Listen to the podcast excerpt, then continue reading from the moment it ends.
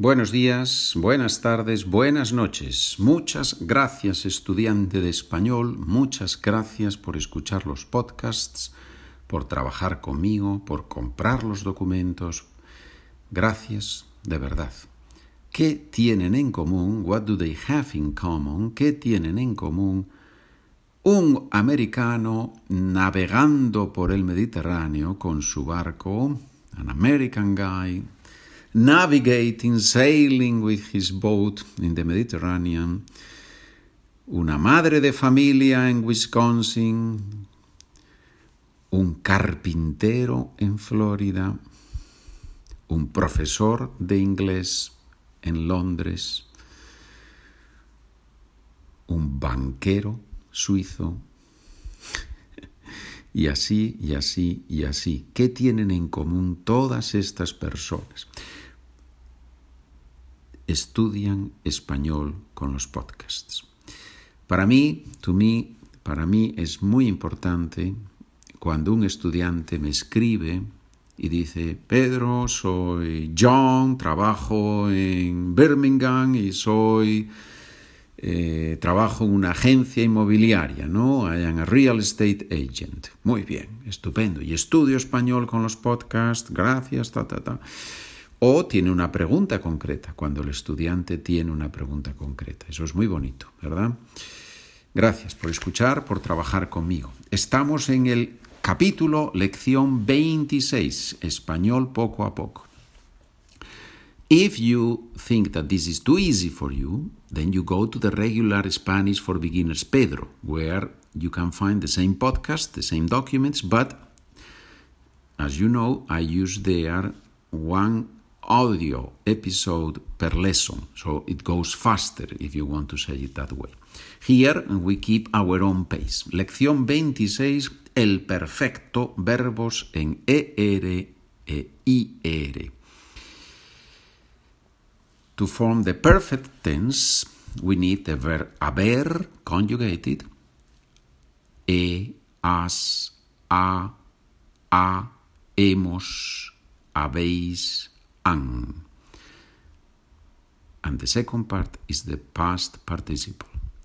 Ado for AR verbs, ido for ER and IR verbs. If you hear he comido, ¿qué significa he comido? I have eaten, right? Has comido you have eaten. Now, how do you say in Spanish, he has eaten or she has eaten? Ha comido. So it works as it works in English or in German. I have plus past participle, ich habe plus past participle. He comido, has comido, ha comido, We have eaten. Hemos comido. You all have eaten. Ustedes han comido. If you are in Spain, most likely habéis comido. Most likely you will hear habéis comido. They have eaten.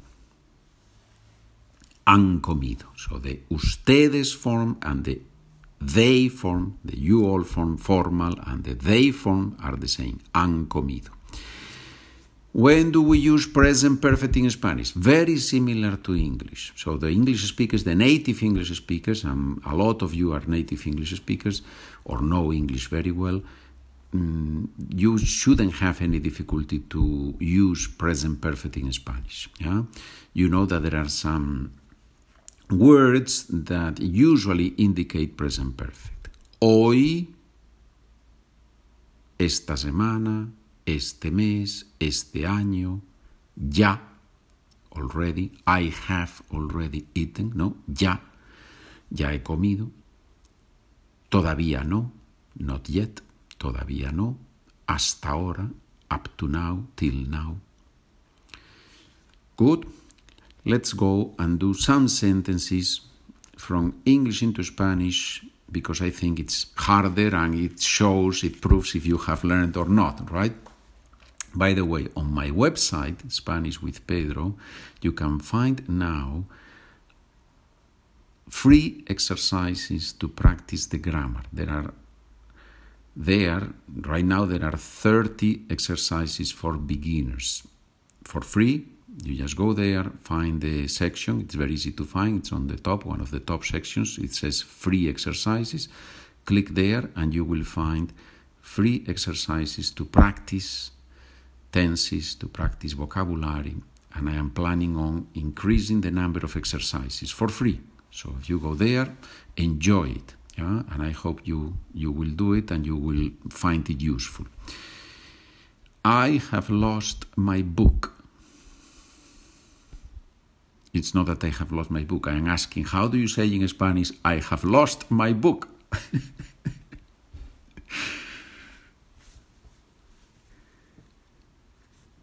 He perdido mi libro.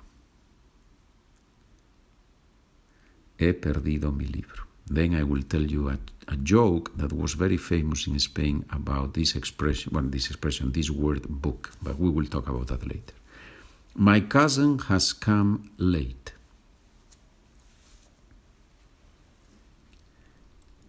Mi primo ha venido tarde.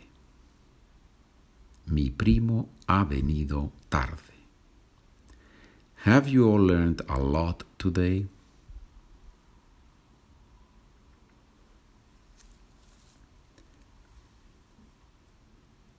¿Han aprendido ustedes mucho hoy?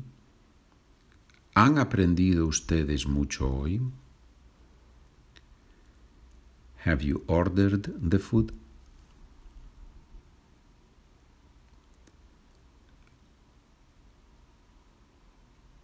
Pedido la comida?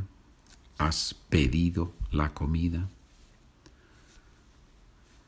No, I haven't ordered the food yet.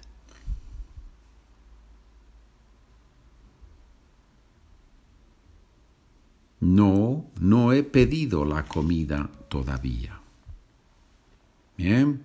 So, for AR and E, sorry, for ER and IR verbs, comer, vivir, ¿sí? Beber, to drink, beber, sentir, to feel. For those ER and IR verbs, we use E, we use the same obviously the same present tense of the verb haber, E has, a, hemos, habéis, han, plus the past participle with the ending ido, comido, vivido, sentido. Those are the regular AR, ER and IR verbs. And we will continue, we will continue practicing that. Before we finish, there were some comedians in Spain years and years ago that made a joke that told a joke uh, using this book thing. Let me see if I remember the, the joke. So they said it's a person who goes around thinking that he knows English very well, so he has to say, um, or, or the other way around. wait a minute, wait a minute. No, it was the other way around. A, a foreigner goes to Spain and hears te libro. Yeah? Te libro. Te libro.